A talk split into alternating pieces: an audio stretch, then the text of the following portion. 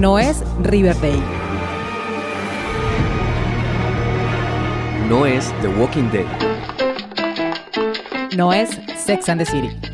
Es tiempo de series, el programa. Bienvenidos.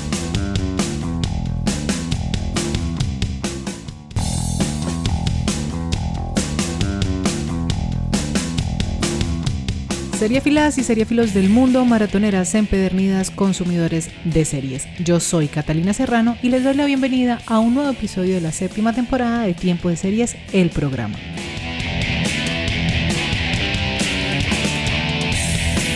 Recuerden que pueden seguirme en mis redes sociales, arroba tiempo de series by cats, en Instagram y en el canal de YouTube. Y en Twitter me encuentran como arroba tiempo de series. Allí pueden dejarme sus opiniones, sugerencias, comentarios y recomendaciones seriefilas para que sigamos creciendo en esta comunidad amante de las series.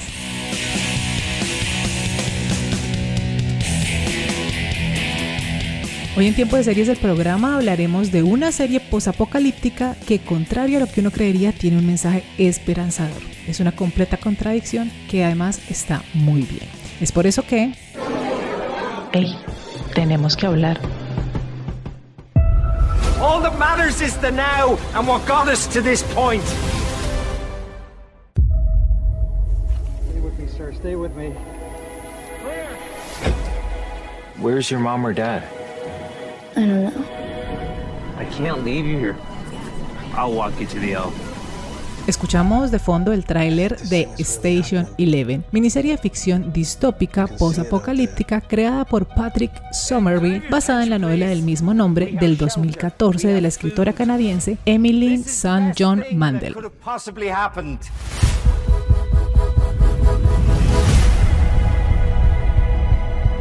We're the traveling symphony. We travel for a reason. Just try to make the world make sense for a minute. No one finds people from before. Station Eleven narra la vida de un grupo de sobrevivientes a una pandemia. En 2021, una gripa mató al 90% de la humanidad. No sé si de pronto les suena familiar. Y los supervivientes encontraron en el arte la forma de traer alegría al mundo y de construir nuevamente una sociedad ajustada a los nuevos tiempos. Beware the prophet. Beware the children who follow him.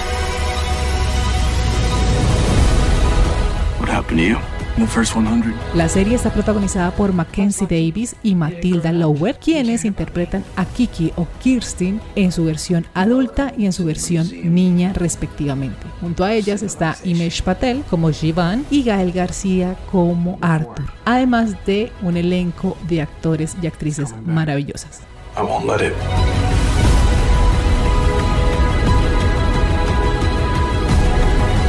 Have to abandon the future.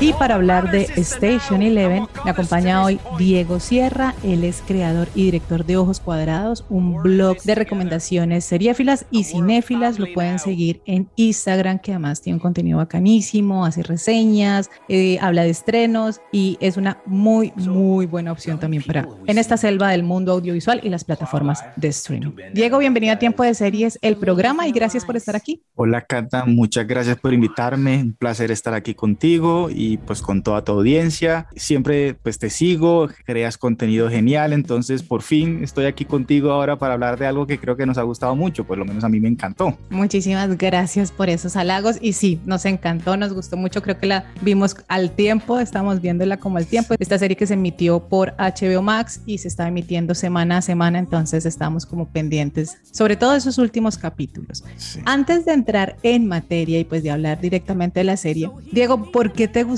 tanto Station Eleven? ¿Por qué me gustó? Bueno, yo creo que por el mensaje, porque es una serie que tiene ese mensaje, es optimista, pero a pesar del tema de la serie, que es una serie posapocalíptica, sigue siendo una serie optimista, lo hace distinto, cuenta un mensaje que ya hemos escuchado, de que hay que pues, seguir adelante y que siempre se encuentra la belleza en la vida, pero lo hace viviendo en un mundo donde casi que el 90% de la población se murió. Entonces, por lo general, este tipo de contenido siempre es todos a matarse, a ver quién sobrevive, pero aquí no, aquí es los que sobrevivieron quieren llevarle arte y belleza al resto y compartirles cosas de lo que antes ellos vivieron, del pre pandemia. Entonces me pareció muy lindo. Hay una frase que se me quedó que un personaje le dice a otro sobre, pues que era el, el lema de esta sinfonía viajera que se llama y era como sobrevivir no es suficiente, creo que era. Entonces es como, en, sí, estamos vivos, pero no con esto basta. Tenemos que vivir y aprovechar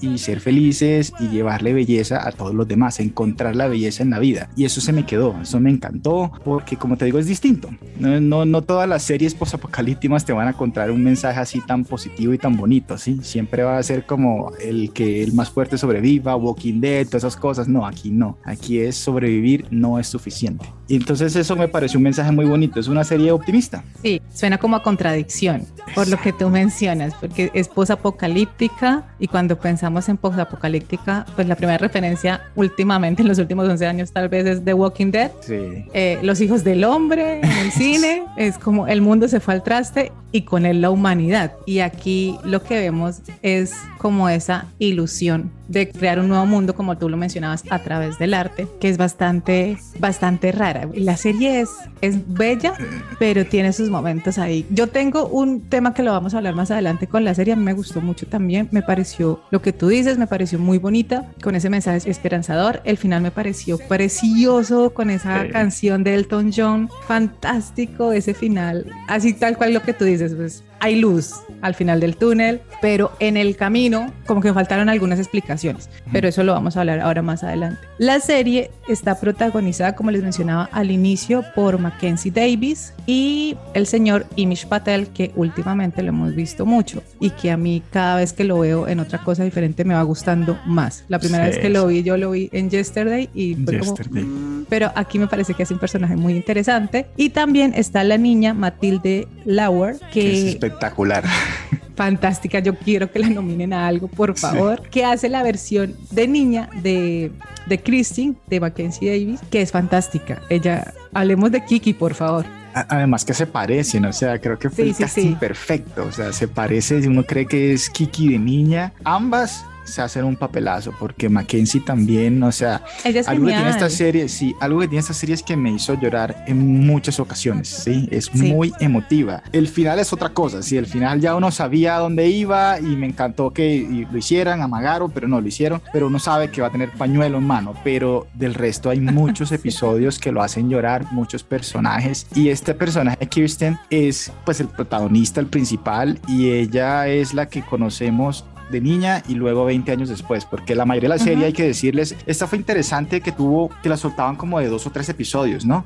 Sí. Porque cada episodio es, un episodio es pasado, un episodio es presente y así, entonces vamos, y vamos, en- me parece que el montaje de eso lo haremos después, la edición es fantástica, pero siempre el primer episodio es como pasó todo y se fue todo al traste, sí. Y luego el segundo episodio, 20 años después, ya vemos a Kirsten grande, pero el tercero otra vez volvemos al pasado, el cuarto otra vez futuro y así. Y entonces es muy interesante que vamos conociendo a los dos, a la niña y a Kirsten de grande y vamos viendo cómo los eventos del pasado influenciaron a esta niña ya de grande, Ajá. cómo ese tiempo que estuvo en ese apartamento con Frank y Jivan, que es Himesh Patel, y Frank Ajá. es el hermano de, de, de Jivan. Y eso creo que hay un momento en que ella dice como el tiempo, está leyendo una frase del, del cómic que se llama Station Eleven, que pues ya hablaremos después que hay un cómic ahí que es como el, el hino narrativo de esta serie. Y hay una línea que dice como el personaje empieza a perder la noción de qué eventos fueron reales y, y cuáles fueron esos momentos tan bonitos en su vida que no sabe si fueron reales o no. Y eso siento que le está pasando a ella, como que ella ve el Ujú. pasado y algún momento de su vida pues fue un momento trágico porque sus padres pues pandemia, está Murieron con unos extraños pandemia. y está Ujú. con unos extraños, pero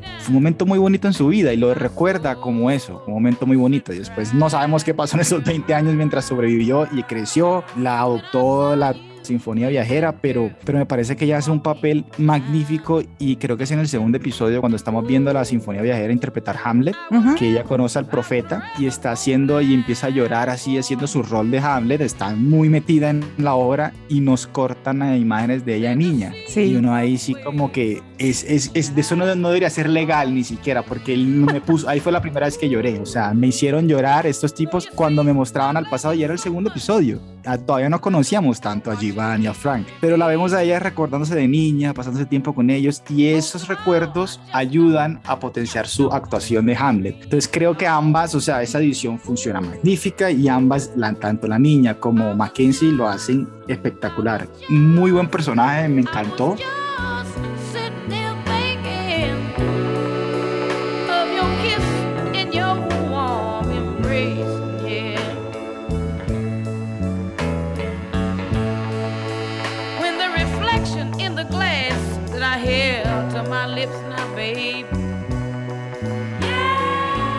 ¿Qué, te pareció? Que me gustó mucho. Ella me encanta, su cap- en su capítulo de San Junípero de Black Mirror me parece es, ese es fantástica. el mejor episodio de Black Mirror. Ajá, y aquí fue como, ay, es ella. Entonces fue súper chévere volverla a ver. La niña me parece súper dulce. A mí lo que me llamó mucho la atención de esta serie es la honestidad de los personajes. Son muy honestos en sus emociones, en sus sensaciones y en todo lo que están viviendo. Pero volviendo a, Mackenzie y a, y a la niña Kiki, que en su versión adulta y en su versión de niña, creo que es muy bonita porque es un personaje que tiene mucha oscuridad por la tragedia que vivió, pero al mismo tiempo tiene mucha ilusión y como que no pierde esa inocencia por más que se ha convertido pues en una dura de los cuchillos, es súper protectora de su gente. Entonces me gustó mucho ese personaje. A mí el capítulo en el que ella está bajo los efectos de un alucinógeno, de un veneno que, Sí. le, que le han inyectado, que se va Es el séptimo, creo. Al pasado y tiene como ese encuentro con, con ella de niña. Con ella misma, de niña. Me pareció Devastador, ese episodio es devastador. Eh, No, pues es durísimo, porque además ya en el séptimo empezamos a entender un montón de cosas y empezamos a saber Claro. qué fue pasando durante estos 20 años. Y esa actuación de ellas dos, adulta y niña, la química entre ellas dos me pareció súper linda y me parece que por más que vayan al pasado o cuando se encuentran algunos personajes que se encuentran y demás, me parece que nunca hay reproche, o sea, nunca está desde el reproche y los errores o lo que sucedió en el pasado que generó algún tipo de situación, 20 años después ya no importan porque es la felicidad de, de volverse a ver, de, de tener nuevamente ese encuentro. Entonces a mí eso me pareció muy lindo porque no hay como esta recriminación, este reproche. Tal vez eso se da a través del arte, como tú mencionabas, y que Hamlet, pues de Shakespeare, es un- una obra que hace parte de la serie, que igual que Station Eleven, que es el cómic, que también es una parte fundamental, son el hilo narrativo de toda la historia. Entonces, a mí ella me encantó, me gustó mucho el personaje de Jivan de Inish Patel, también me gustó mucho. Frank me pareció Qué adorable descubrimiento, sí. adorable, adorable. Y yo creo que la serie tiene un piloto muy bueno, porque creo que cumple con el objetivo de que te quedes ahí para saber Sí. qué va a pasar. Que hay algo que, que sí me gustaría mencionar es que la serie uno no sabe si salió, el, es el timing de cuándo la hicieron, ¿no? Porque es muy, muy difícil. Ahora seguimos en pandemia y tenemos esta serie que es sobre una pandemia que mató a casi el 90% del mundo. Primer episodio que tú mencionas, la gente tosiendo, el Esa escena de- tapabocas. Esa escena, el tapabocas, esa escena del- de, la, de la clínica cuando la hermana de Shivan abre la puerta de la clínica y toda la gente, para mí fue, fue súper dura porque creo que Claro. remite inmediatamente a- al 2020. Claro, entonces yo creo que mucha gente eso la puede asustar, ¿no? De pronto no sea el momento adecuado para, para verla, pero para mí yo estoy agradecido que la vi ahora en el 2022 y no en el 2020, ¿no? De acuerdo. 2020 imposible haber visto esto, No. pero ahora, bueno, ya uno de pronto se la pasa. Y sí, es duro, hay que pasar ese primer episodio, como dices tú, es magnífico, pero pásenlo porque vale la pena lo que sigue. Ya no todo es, bueno, ya pasó la pandemia, ahora sí acabamos y viene la belleza que se puede encontrar después de. Y, y ahora que mencionabas algo de, de Kirsten, la serie tiene algo muy bonito que es como todo un círculo, que el último episodio creo que se llama como un círculo que no se rompe, algo así. Y es que Ajá. cuando Kirsten, la niña, después se vuelve prácticamente una madre. Y tú lo dices que es sobreprotectora, sí, porque ella encontró a una niña bebé que es Alex y después ella como que siente que es como la, es, es responsabilidad de ella. Y así le pasó a, a Jivan con ella y así le pasó incluso a Sara también con Kirsten. Entonces todo es como todos se van protegiendo, lo mismo con Ujú. Clark y Tyler. Entonces todo es como el ciclo de que uno encuentra y cuando, pues esto es más adelante, de pronto un mini spoiler, pero cuando Sara eh, en el aeropuerto, pues está Jivan ahí, ¿me entiendes? Eh, ayudándole la mano, todos como que... Sí, ella sí, se- sí, se sí, va- Es todo como un círculo, una, me parece una belleza de la vida y como Y- todas...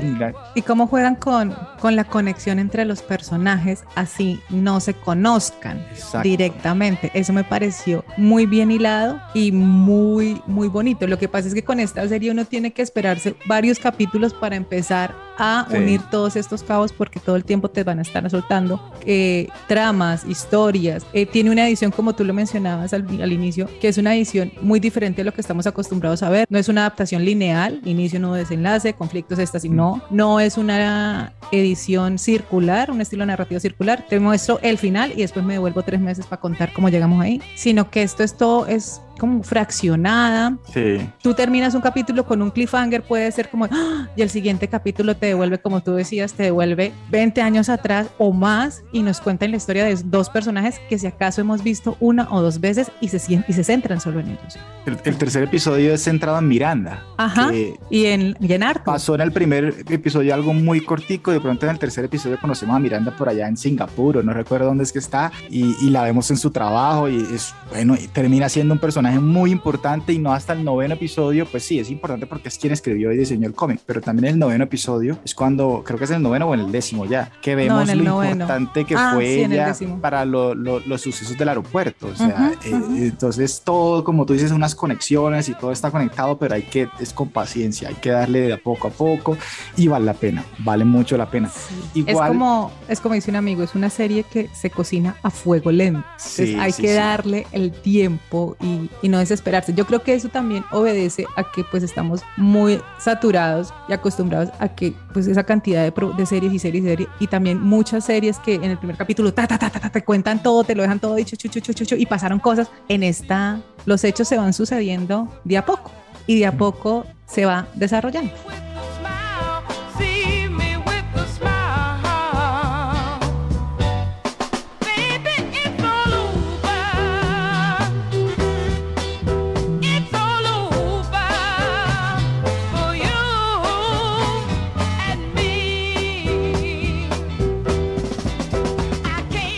A pesar de que la serie sea posapocalíptica, pandemia, hay muerte, sí, hay violencia, yo creo que también es importante decir que es, tiene un tono light de vez en cuando y a veces sí, tiene uno que otro chiste, Ujú, ujú. pero también hay momentos como cuando este el personaje secundario que quiere participar de la de la tra- encanta, sí, travesía del- de la sinfonía como viajera. sinfonía viajera que hace su discurso de audición y es Ay, sí. Independence Day y yo cuando empieza ya esto yo lo he escuchado antes y después ah, ya me acordé de Independence Day entonces tiene esos momentos y, y también cuando Frank empieza a rapear, o sea, eso me parece, es una escena que me parece hermosa, porque además la cara de la niña es, es tan genial, o sea, se ve una felicidad en un momento tan triste y ella está feliz y de la nada empiezan a rapear y, y el baile, entonces tiene esos momentos como li- ligeros, sí, que es una serie triste y fuerte, pero optimista, tiene mucho drama, un peso emocional fuertísimo y tiene su tono light, no, no se toma muy en serio a veces, que es, también es chistoso Ujú, cuando Jivan critica el cómic y dice es que es muy pretencioso, o quiere, eh, eh, el cómic que tanto nos hablan y tan importante fue en la vida de ciertos personajes, eh, no es que fuera de verdad el mejor cómic de la historia, no, no, es, para ellos fue importante, pero Jivan siempre es como esto es pretencioso y quiere ser más de lo que es y no, no, no, y, y así se toma la serie, es como un comentario mismo meta a ellos, como también podemos hacernos reír aquí, también podemos empezar a bailar de la nada, es una serie que no es que quiero ser lo más importante del mundo, no, no, no, también riámonos un poco, hay arte, la importancia del arte y, y cada uno lo va a, a, a experimentar de una manera distinta y eso es lo bonito, porque yo Ujú. también he escuchado gente que me dice, no, no me conecté con el segundo episodio, pero dale tiempo, es paciente, dale paciencia, te- sé paciente y, y mírala toda, te va a gustar. Y Lo que es- pasa es que yo creo que, a diferencia de otras series, como lo comentábamos, Station Eleven utiliza sus capítulos para presentar personajes. Es que casi llegamos al cuarto capítulo y todavía estamos conociendo personajes que de pronto en el piloto vimos un par de segundos. Entonces, a diferencia de otras series que en el primer capítulo te presentan todos los personajes, Station Eleven te va presentando por capítulo personajes, que es lo que tú mencionabas. En el primero conocemos pues a Jivan, a Kiki y a Frank. Y vemos algunos que aparecen por ahí que más adelante nos los van a desarrollar. El segundo capítulo es Miranda y Arthur, que Arthur también tiene una fuerza muy Sí. importante para muchos de los personajes y es como la conexión entre ellos. Y que además uno ve a Arthur y es también es como hasta el- los últimos capítulos que uno dice como, claro, esta era la importancia de Arthur. Entonces, eso es lo que pasa con Station Eleven, por eso esa, esa narración de en diferentes momentos de tiempo y saltos en el Mm. tiempo, no solo por capítulo, sino en el, en el mismo Sí, capítulo. Tienes razón, creo que es el quinto episodio, de hecho, en el que ves el del aeropuerto, ¿no? El Que además es claustrofóbico. Para mí ese fue el más claustrofóbico y como... Ese fue el que menos me gustó. ¿Cierto que sí? Sí, De lo acuerdo. sentí un poco más lento, pero el final es súper importante cuando nos revelan que Claro, este claro. personaje, ah, bueno, ya entendí. Pero sí, eso es un- un- uno de esos episodios que me costó un poco más. Fue el único en realidad, porque el sexto ya es cuando, cuando salen los bandanas esos rojas, creo que se llaman. ujú. Y pasa lo que tú dices de que ella queda como intoxicada, que el séptimo me parece un episodio maravilloso después. Ese séptimo episodio, eh, eh, eh, ver a Kristen grande y la niña y cómo ella después la consola. No, no, eso es maravilloso ese episodio. Sí, es genial. Y a mí me gusta mucho, por ejemplo, la relación de Kiki con Jivan. Y es que esto no es spoiler, está en el tráiler. Jivan prácticamente quedó encartado con Christine. Sí. Para él, al principio fue un encarte, o sea, porque es una muy buena persona. Jivan es un muy buen tipo Sí. y se compadeció de esta niña y pues la quiso acompañar a su casa y pues nada que hacer amigo, terminaste adoptándola porque no eres capaz de dejarla tirada por ahí. Y gracias a él es que ella vive finalmente, o sea, si no habría muerto como todo el resto del mundo que murió en la pandemia por culpa a causa de una gripa. Entonces, lo que me gusta también es que el personaje se permite mostrarnos esa inconformidad. O sea, si bien él es un buen tipo, si bien él es una muy buena persona, aún así él tiene un resentimiento hacia ella, hacia la situación, hace como, "Jue- pucha, que encargado. O sea, si no hubiera sido por esto, yo habría, habría hecho otra cosa de pronto en la pandemia. Claro. Y me gusta esa honestidad del personaje. Ah, es No que sé se lo cómo dice lo ves. como todas mis decisiones han sido tomadas pensando en ti. Ajá, ajá.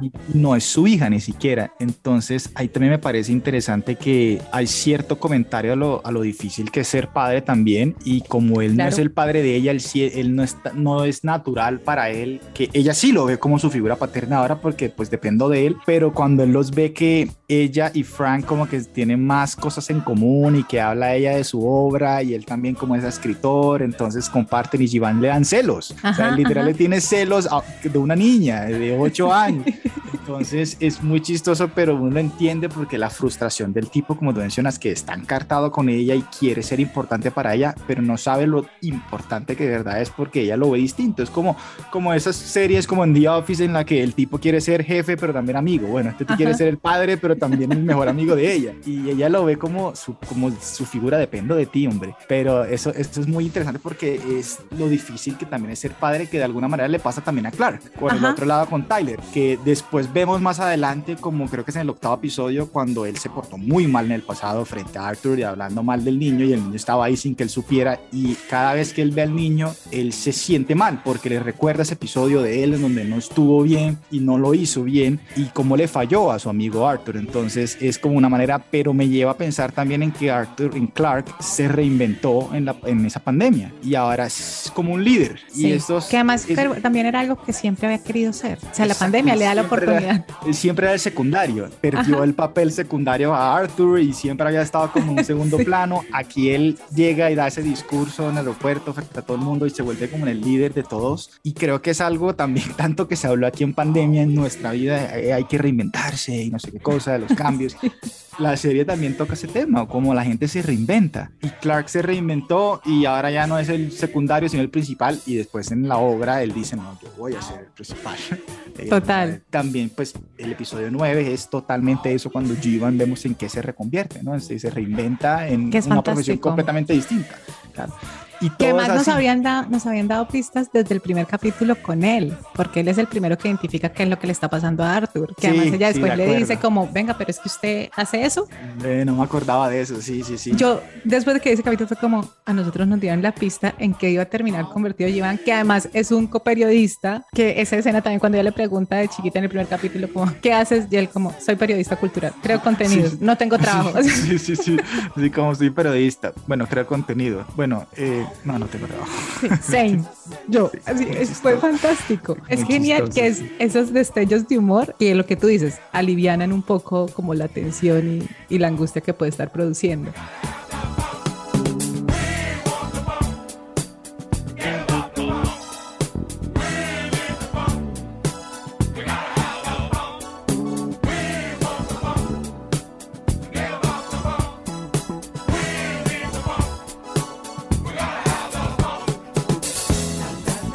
La serie le va botando unos pisticas así, por ejemplo, en el caso de Shivan, alguien me comentaba que ese capítulo en el aeropuerto cuando interpretan Hamlet de Shakespeare, finalmente Hamlet termina siendo como muy parecido a la vida del profeta, o sea, a su universo. Mm. Su padre que muere, otro, pero otro Sí. que llega a reemplazarlo, su madre Eh, Uno pensaría que lo iba a matar, ¿no? Como- Claro, claro, claro. Y que además hay muchos que están viendo qué va a pasar y Claro, con que ninguno quiere intervenir y es como, pero es, es fantástica esa, esa forma de narrarlo y como la reinvención, lo que tú mencionas, de los personajes, en qué terminan convirtiéndose. que- que es algo muy, muy Lost, o sea, eso que llegaron a una isla en Lost y ahora el tipo pues ahora camina, que estaba en silla de ruedas, el otro puede ser tal cosa. Aquí, bueno, el mundo se acabó y está eso post-pan y pre-pan, que así se llaman los que son pre-pandemia y post-pandemia, Ajá. y ahora puede ser lo que quieras. Literal, entonces cada uno busca cómo se reinventa, el otro no, yo no voy a ser más el secundario, ahora voy a ser el principal. La otra también era una actriz y la veían como la élite y de pronto ahora no, voy a proteger a esta gente. Y ahí hablando del aeropuerto surge el tema de qué objetos guardar y quién decide qué guardar, ¿no? Entonces este tipo lo llama el Museo de la Civilización. Pero que también es, si hoy hubiera una pandemia, ¿verdad? Que matara a todo el mundo, ¿qué guardaría la gente? ¿Sí? ¿Qué, qué sería eso que uno quisiera que perdurara en el tiempo? Y eso también el tipo como un Nintendo, el, un celular, sí, porque era lo que tenía a la mano, pero... pero Una máquina de karaoke. Exacto. Sí, sí, sí. Sí, eso es, es, es muy, muy chévere. Y hablando y trayendo pues a colación el cómic de que, del que hemos estado hablando, que hay un cómic muy especial, que hay un cómic muy interesante, que es un hilo narrativo, que no sé qué. El cómic se llama como la serie, se llama Station Eleven y que asimismo pues la serie tiene su nombre en un libro del 2014, se llama igual Station Eleven y que pues esta escritora pues visionaria porque ella Sí. predijo la pandemia muchísimo antes de que sucediera. Pero Diego, hablemos un poquito del cómic. ¿Cuál es la importancia? ¿De qué va? ¿Por qué termina convertido casi como en una Biblia? Es casi que una Biblia para dos personajes específicos. Primero creo que solo hay como dos o tres, no sé cuántas versiones del cómic hay, son muy pocas, máximo cinco creo que pueden ser, no sé si le escuché a, a Miranda decir eso, pero primero lo que tú hablabas de las conexiones. Clark fue muy importante para que ese cómic existiera porque fue el que motivó a Miranda a terminarlo, ¿no? Y Miranda lo estaba escribiendo porque era la novia de Arthur, entonces todos están conectados, o sea, el cómic nace casi que de Arthur y Miranda. Y ese cómic se lo regala Arthur a Kirsten cuando era niña y Clark se lo, se lo obsequia, creo que es a Os Miranda que se lo envía directamente a Tyler, que son los dos personajes que se obsesionan con ese. Miranda se Y lo envía ahí- a Tyler. Ahí es donde uno puede hablar de la importancia que es el arte para, para cada uno y cómo es subjetivo. Ya sabemos, como nos dijo Givan, que el cómic no es tan bueno como, como pareciera y como creeríamos. Pero para ellos sí lo fue, porque por mucho tiempo fue el único entretenimiento que tuvieron y fue lo único que tuvieron como para aislarse de esta tragedia que estaban viviendo. Era un escape, así se lo fue para, para Ki- Kirsten, que de hecho después escribió una obra ella cuando estaba en pandemia encerrada en ese apartamento con Giovanni Frank, entonces una obra obviamente basada en el cómic, Ujú. Pero es algo que los lograba que se escaparan de lo que estaban viviendo. Y ese es el poder que tiene el arte. A veces una película, a veces una serie, un libro, lo que sea, un cómic en este caso, que cada uno lo interpreta de una manera distinta porque al final el arte es subjetivo y para ellos esto lograba calmarlos, lograba animarlos a que la vida iba a seguir. Y tanto que se obsesionaron que uno lo tomó un poco mal y creía que esto era lo que iba a pasar, una profecía, él se llama el profeta, y, y pensaban que todo lo que pasaba ahí era lo que tenía que ocurrir. Y la otra llegó un punto en que el- ella dice que los personajes en el cómic, tiene una teoría de que todo es como un loop, como que está en bucle y todo se repite, y que de alguna manera cree que es lo que le va a pasar en su vida. Y pues lo que hemos dicho, sí, cada que todos están conectados, está el ciclo ese de la vida, que todo es el padre, el, el niño, ella termina cuidando a una niña, como alguien más lo cuidó a ella, y todos están conectados, y Sara, etcétera, etcétera. Pero el cómic termina como entrelazado con la vida de estos personajes. Pero a mí lo que me gustó, es- yo no le quise dar tanta importancia a si el cómic era bueno o no, como algunos sí lo han hablado, sino más bien es que el cómic tuvo un impacto profundo en ellos, como para mí esta serie tuvo un impacto profundo, la verdad. Y es Ujú. una serie que me va a quedar siempre, me voy a acordar y la vi a principios de enero y se, me encantó, me puso a llorar, me puso a reflexionar. Es una serie que tiene sus mensajes positivos y que siento que para ellos ese cómic fue eso. Fue un escape de aquí aprendo algo, aquí el mundo ya no existe, estoy yo con mi historia, esta es mi historia ahora. Y es muy bonito cuando tú encuentras ese pedazo de arte, ese contenido ya para algunos será una pintura, como digo, para otros será una película, pero siempre creo que todos tenemos algo que podemos decir, me encanta, esto tiene un impacto en mi vida y, y es eso, eso es lo que logra el arte. Sí, y, y, no solo para Kiki y para el profeta en el futuro, porque es después de la pandemia que es importante, sino también para Arthur y para, para Miranda, que Miranda es la creadora, la escritora de, este, de esta novela gráfica y que también tiene un impacto bastante fuerte en la vida de ella, igual que tiene un impacto muy fuerte en la vida de Arthur y lo vamos a ver en la serie. Me encanta cuando Arthur recibe la novela gráfica, Kiki está con él ahí y ella le dice, ¿quién es él? haciendo referencia como al astronauta de la portada. Y Arthur dice, él, él es el hombre que se tiró mi vida. Pero ahí no entendemos que como esto está basado en hechos reales, el cómic salió de la vida real, ¿cómo así cuál astronauta? ¿Por qué? Entonces, me, me parece muy interesante eso que tú mencionas, la importancia y el impacto que las obras de arte, en este caso esta novela gráfica, tiene para cuatro personajes y de manera muy distintas. Para uno puede ser que se le acabó la vida, para otro es la profecía, para otra fue una manera de sobrevivir al encierro, para la otra persona fue como un reto que si no se terminaba, pues no iba a hacer nada en la vida. Entonces eso me pareció muy chévere y, y muy interesante respecto al cómic.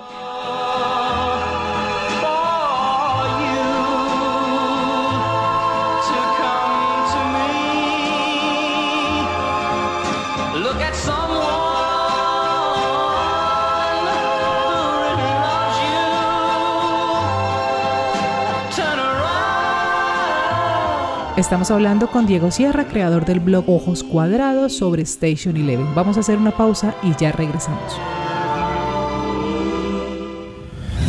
Únete a la comunidad de seriéfilos y seriéfilas más grande del mundo siguiendo las redes sociales de Tiempo de Series by Cats en Facebook, Twitter e Instagram. Y escúchanos también cuantas veces quieras en Spotify, Evox y Deezer y demás plataformas de audio.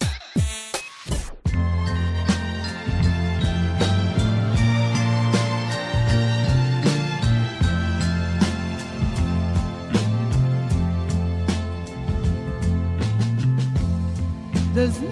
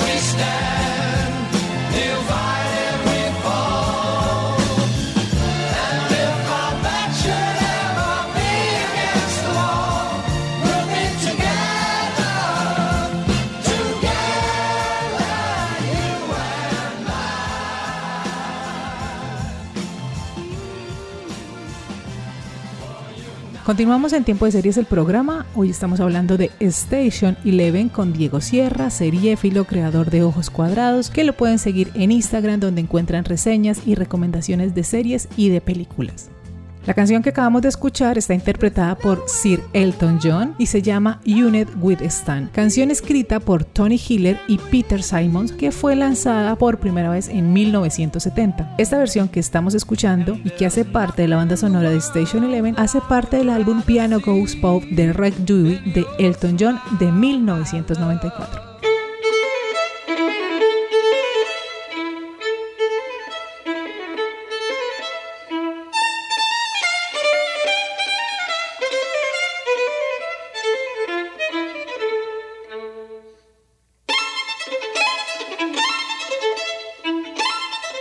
Propósito del cómic, la serie también se permite un poco de magia y de fantasía cuando estos personajes del cómic toman vida y a veces se cruzan con los personajes principales de la serie. Entonces creo que ahí también hay un, un tipo de fantasía que, que, uno no alcanza a verlo como alucinación ni nada, sino es más como se permite ese, no sé, como un multiverso, como, un, como si se abriera un portal para una cuarta dimensión. Y eso me parece bonito porque son unos detalles que también visualmente son bellísimos, pero que también permite ver lo que ellos están experimentando, ¿no? Sí, y hay algo bonito que también mencionas ahora que me, que me acuerdes cuando dices Miranda lo terminó como porque era un reto. Y eso me parece muy bonito porque ella lo termina y no porque quiera ganar plata con eso, quiera reconocimiento, no, ella lo hace como por esa satisfacción de decir lo terminé, pucha, uh -huh. hice esto, esto es mío, creé un contenido. Y, y es bonito porque sí. también es arte y no es que quiero ganar plata con esto, no, no, no, ella lo hizo porque era algo que se había propuesto hacer y quería tener esa satisfacción de terminarlo y fue excelente. Entonces me parece también muy bonito eso y no todo el arte tiene que ser monetizado.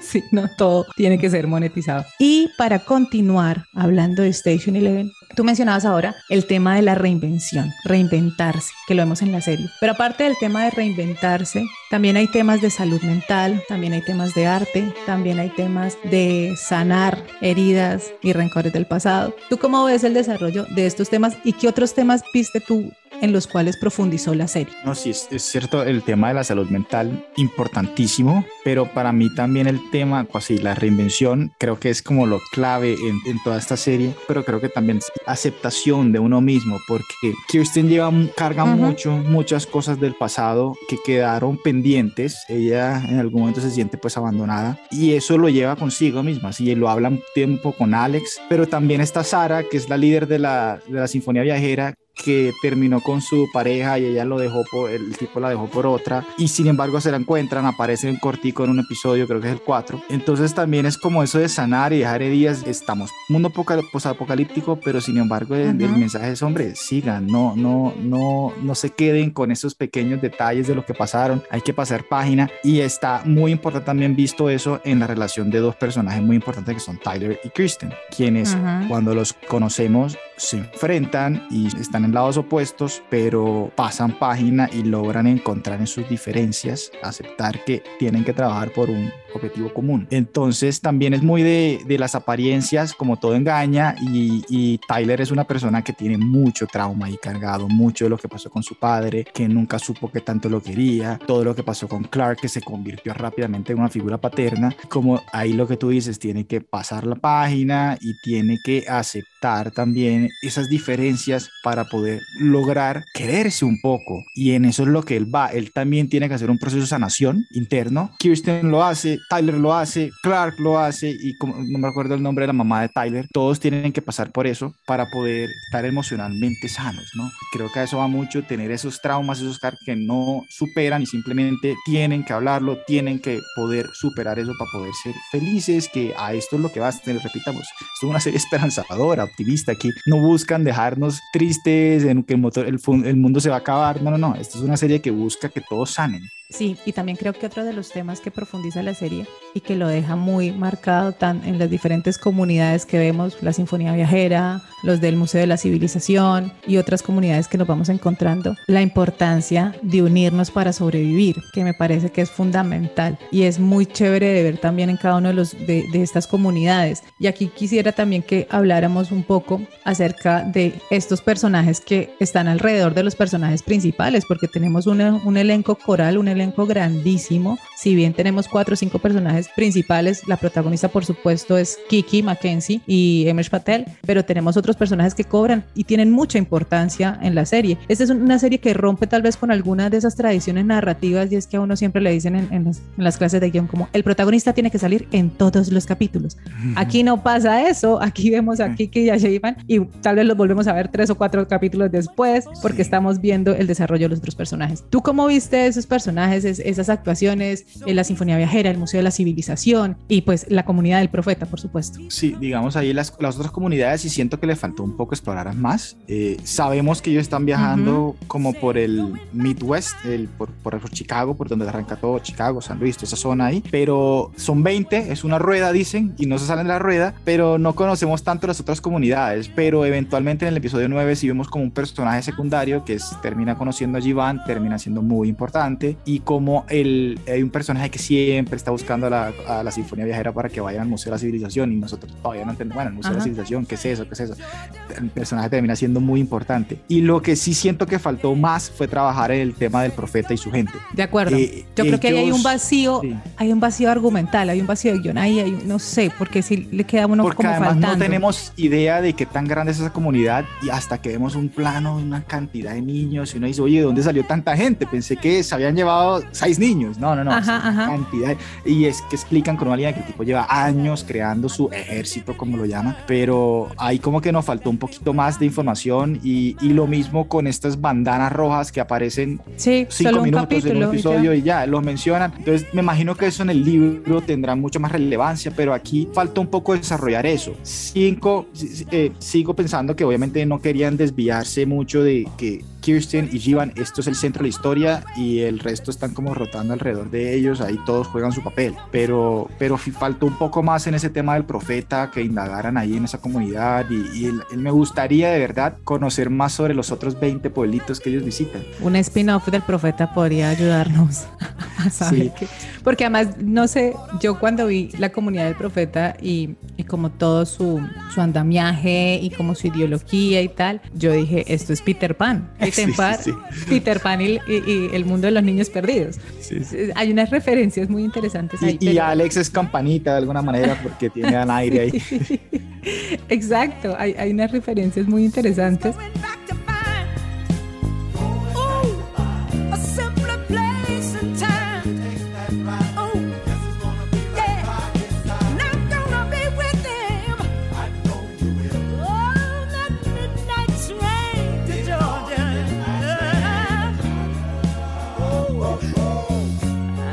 Yo estoy de acuerdo contigo en, en que hay un vacío ahí con el tema del profeta. No se alcanza a entender tal vez esto, cómo, cómo fue que terminó construyendo esta comunidad de niños post-PAN, porque él se enfoca es en los niños que nacieron y crecieron después de la pandemia. Pero y además también un capítulo cuando van al, al country club, donde está viendo el, el, el ex esposo de Sara que tú mencionabas ahorita. Ahí pasan unas cosas que están muy relacionadas con el profeta, que pasan y ya, como que para uno, en mi caso yo sí como, pucha, esto va a estar difícil acá, ¿y qué será? ¿Por qué será? Y en el siguiente capítulo como que simplemente la explicación es muy vaga. Lo arreglan con una, una sola línea, una línea y lo arreglaron y ya. Y entonces sí. Como que una vez se siente de pronto esto no fue necesario, ese, ese desvío, digamos. Sí, o, o lo, o lo desarrollas o no lo incluyas, creo. A mí, a mí ahí fue donde dije como pasa algo con este personaje, con Tyler, que me parece que lo que tú mencionabas al inicio está justificado como todo este rencor que ha guardado y todo lo demás, eso sí lo vemos, pero también hay una transformación ahí como muy sociópata, muy rápida, no sé, es como la, la percepción que yo tengo con este personaje. Hable- Hablemos, hablemos de la música. Por favor. Creo creo que la música es pues, algo que no hemos mencionado y me parece que fue una selección impresionante de Ujú. canciones. Y eh, la persona indica, o sea, lo hizo perfecto porque ponen la canción en el momento indicado justo y genera una emotividad. Dos momentos que se me quedaron y es cuando Jivan y Kirsten por fin salen del apartamento y empieza esa canción de Bob Dylan. Sí, Eh, me parece maravilloso Y otro que, que es imposible olvidarlo, ya es en el episodio 10 cuando están cantando el, el Midnight Train to Georgia, que lo cantan la, la Sinfonía Viajera, contando, es, es, maravilloso también, o sea, e, ese momento y creo que tiene muchos momentos así, ya lo mencioné, el, el rap de Frank, uno de mis momentos favoritos de toda la serie, es que además todavía tengo aquí en la cabeza esa imagen de la niña feliz bailando, no, es maravilloso, creo que tiene muchos momentos así, la serie usa muy bien la música. Sí, de acuerdo, a mí esta canción que tú dices, la de ellos saliendo del, del apartamento como en el día cero, bueno, mentiras, ya han pasado unos meses y que ya vemos lo que pasó en el mundo, eh, pero a mí, para mí la canción de Elton John al final. También, es... además que es una canción de Elton John que por lo menos para mí no es de las más famosas. No de acuerdo, exacto, pero este hombre tiene una discografía sí. de 50 años. Claro, cuando yo lo estaba viendo y lo escuchamos fue como Chazán y fue como, oh my God, este es Elton sí, John. Y es preciosa y se ajusta muchísimo a eso. Lo que tú mencionas, si es la persona que está encargada de poner la música y de la apreciación musical y musicalizar esto, la tiene clarísima y, y, en los momentos claves y no se siente también como si quisiera de pronto que la música fuera más importante que la situación como para que, ay, te quedes tú con la música y el momento, sino que la música es un complemento de complemento lo que está perfecto. sucediendo. Eso me pareció muy, muy chévere.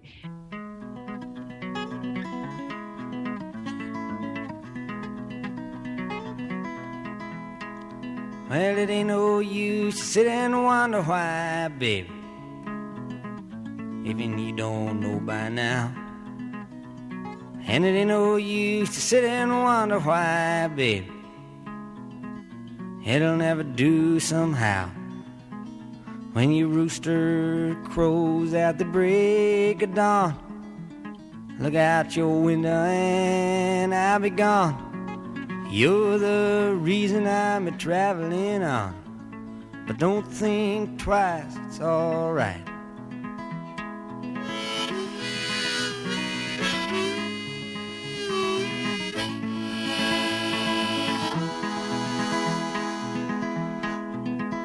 And it ain't no use in turning on your light, babe. The light I never knowed. And it ain't no use in turning on your light, babe.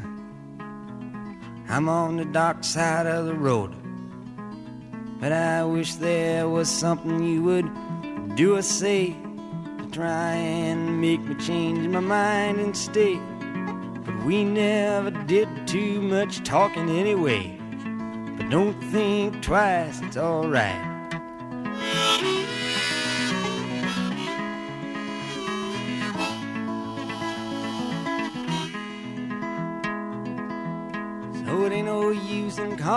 Out my name, gal, like you never done before.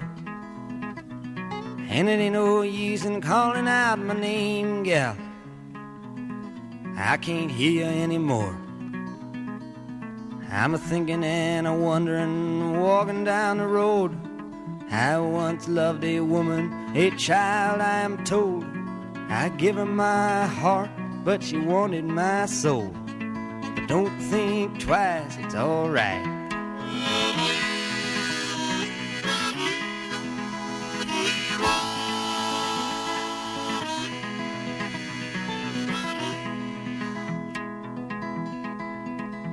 So long, honey, baby, where I'm bound, I can't tell. Goodbye is too good a word, baby. So I just say fairly well. I ain't saying you treated me unkind. You could have done better, but I don't mind. You just kind of wasted my precious time. But don't think twice, it's alright.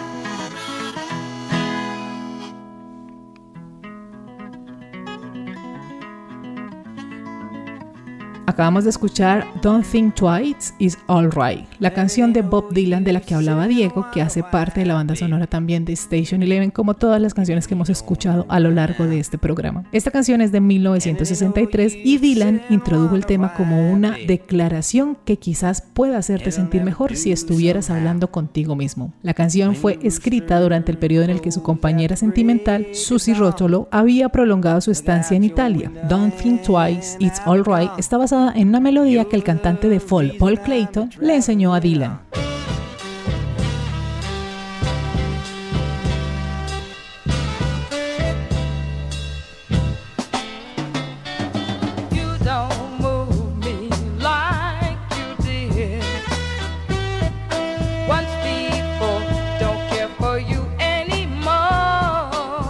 Diego, yo creo que hemos hablado de todos los diferentes elementos, factores y hechos que hacen de Station Eleven una serie que vale la pena, una de esas joyas escondidas en HBO Max, porque además siento, no sé tú qué opines, que fue una serie que aquí pasó como muy inadvertida. Pasó desapercibida, sí. Siento que aquí, especialmente aquí, pasó desapercibida. Además que no ayuda la fecha de estreno que empezó como a mitad de diciembre y pues era Navidad, la gente estaba en otro cuento, entonces acabó en enero y bueno, ya, ahí quedó. Pero para mí es sin duda hasta ahora una de las mejores series del año y creo que va a terminar estando en el top 10 del año para mí. Pero es difícil que esta serie no, no se meta en mi lista porque es que en serio es de las que más me ha gustado en mucho tiempo. O sea, desde que yo me vi The Leftovers, no sé si tú la viste, también en HBO, no tenía una serie que me generaba cierto impacto así. Una serie que tiene un peso emocional y, generó un impacto en mí que, uy, a mí me encanta. Me encanta ese tipo de contenido. Bueno, este escritor que, que escribió esta serie también trabajó en The Leftovers se ve que te ahí sacó cositas. Y no es, a diferencia de lo demás de Lindelof, no juega esa el misterio, no, no, aquí es todo más personaje, personaje, pero genera una emoción muy,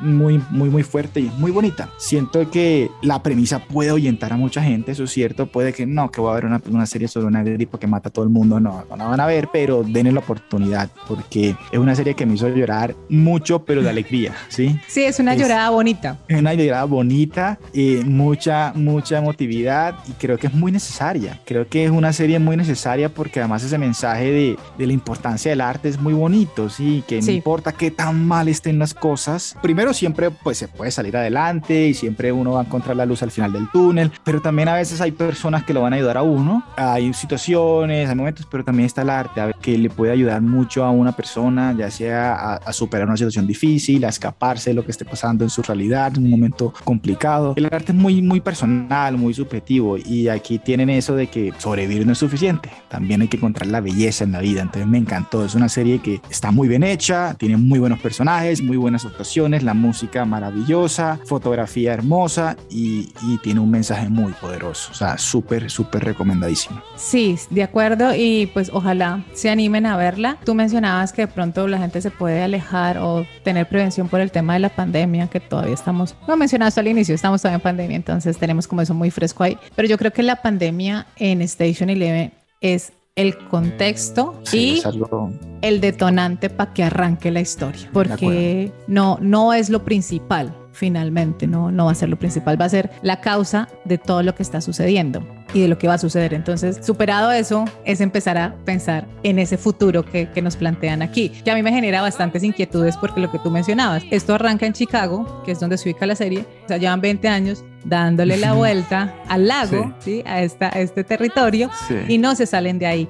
Entonces, no sabemos qué pasó en el resto del mundo, no sabemos qué ha pasado con el resto del mundo, y esto también es como un volvamos a empezar. Es como si hubieran, hubieran oprimido un, un botón de pulso electromagnético y ¡pum! Quedamos otra vez en la era de las cavernas. Pero hay cosas bastante interesantes. Entonces, eso, por ejemplo, esas inquietudes me quedaron a mí ahí como, bueno, ellos están acá, pero ¿y qué pasó en el resto de Estados Unidos? Eh, en el mundo, ¿qué ha pasado? ¿Cómo, ¿Por qué las comunicaciones llevamos 20 años y no han sido capaces como de volver a montar todo el tinglado? No sé. Y yo creo que por el final, yo no sé si esta está pensada solo como miniserie o puedan llegar a, a, a pensarse en una segunda temporada. Ojalá y sea miniserie si sacan algo que sea un spin-off, que sea lo que está pasando en el sur del país o en, el, en la costa oeste, alguna cosa así. Pero que nos dejen a estos personajes, creo que tuvieron un, un cierre muy bonito. Ajá. Sí, es un final perfecto.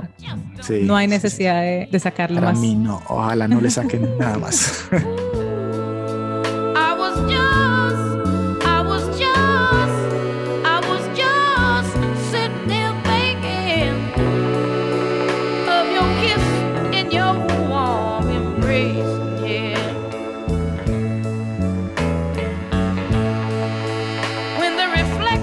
Pues Diego, muchísimas gracias por acompañarme hoy en Tiempo de Series, el programa. De verdad, un placer hablar contigo de series. El placer fue mío, Cata. Muchas gracias por la invitación y espero volver a acompañarte en el futuro. Claro que sí, yo le digo a los invitados que están por primera vez, es como creo que quedan matriculados como personajes recurrentes y regulares de este podcast. Y pues ya veremos qué series nos enganchan y nos tienen ahí para tener un próximo encuentro claramente. Así será.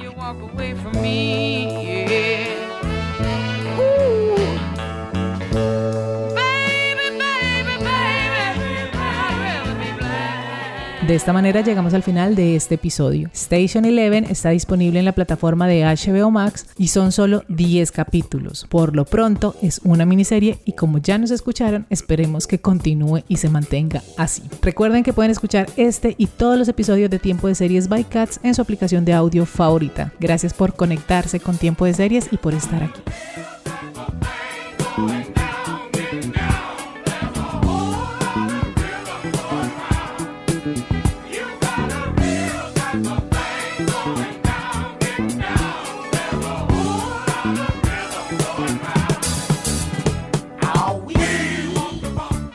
Tiempo de Series, el programa, es una idea original de quien les habla, Catalina Serrano, con la producción de Julián Cala. Tiempo de Series es posible gracias al apoyo de la emisora virtual Estación V de la Facultad de Comunicación Social Periodismo de la Universidad Pontificia Bolivariana en Bucaramanga. Para apoyar este proyecto, las invitamos y los invitamos a que nos den una puntuación en la aplicación de audio donde nos escuchan. Comenten, compartan y recomienden este podcast entre su círculo social para así llegar a más seriéfilos y seriéfilas que siempre están buscando que ver los fines de semana. Todas, absolutamente todas estas acciones nos motivan muchísimo para seguir haciendo este programa y seguir generando comunidad alrededor de lo que tanto nos gusta, las series de televisión. Así que sigamos conversando. Nos escuchamos en una próxima. Chao.